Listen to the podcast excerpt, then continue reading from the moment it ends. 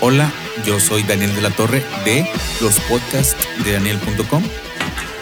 Yo nací en el 85, entonces para mí los 90 fueron la década donde yo crecí, me formé y muchos de mis gustos se formaron y se forjaron en esa década. Y uno de esos es los videojuegos.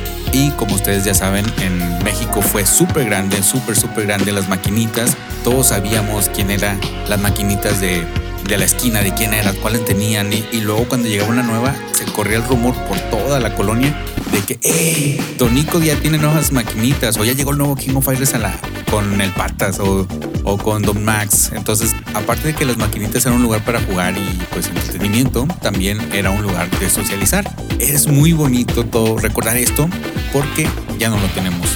Desgraciadamente ahora las maquinitas se han, vuelto un lujo o se han vuelto algo que te das de vez en cuando. Por ejemplo, yo vivo aquí en el centro de mi ciudad y aquí cerca hay dos maquinitas que, bueno, desgraciadamente ahorita están cerradas por todo esto que está pasando de, de la pandemia pero pues se ha vuelto como en un lujo, en algo que haces de vez en cuando. Cuando antes yo me acuerdo que vivía ahí, vivía en las maquinitas. Todavía recuerdo la primera vez que vi a X-Men contra Street Fighter y cuando figuré como cambiar de personaje. Sí, era con el puño fuerte y con la patada fuerte, por si no sabías.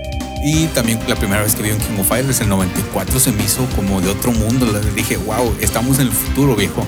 95, ver a Yori y el escenario de Yori y, el personaje y su estilo, y luego Mature, y luego Vice, y lo eh, que era eso, lo veía Mature, lo veía muy maduro. Yo no me sentía hasta como que no debería de estar viendo esto. Y cuando llegó el King of Fighters 96, oh, esos gráficos, esa música, y que de hecho hablando de música, a mí me gusta la música por todo el bagaje que tiene SNK y sus grandes canciones.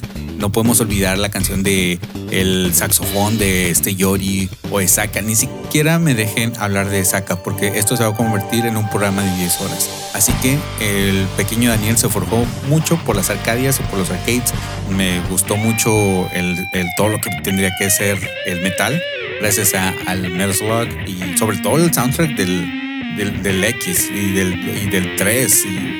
Ah, son maquinitas, son videojuegos que siempre se van a quedar conmigo y los recuerdos, todos los recuerdos que tengo de cuando venía otro personaje de un desconocido, un primo de alguien y esta persona podía sacar a Yori Loco y a Leona Loca y a Orochi y a los del equipo de Yashiro Locos.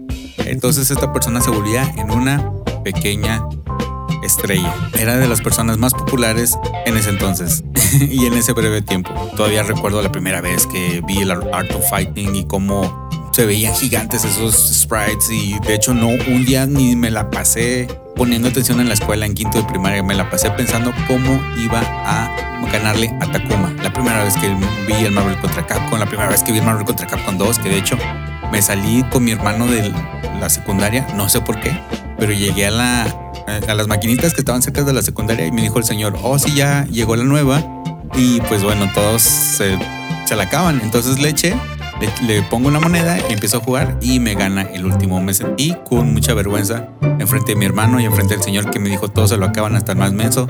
Y la primera vez que jugué Marvel contra Capcom 2, perdí contra el último, el perro, el perro lleno de sangre. Juré que iba a morir con ese secreto, pero ahorita ya eh, se los regalo a ustedes y a todos esos escuchas de este maravilloso programa. Bueno, yo fui Daniel de la Torre. Me pueden encontrar en los podcasts de daniel.com. Me pueden encontrar en Instagram como los podcasts de daniel.com.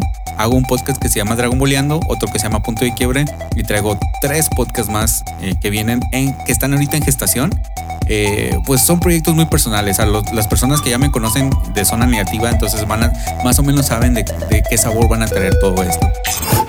Así que un saludo para todos los que están escuchando esto y cuídense. Game over.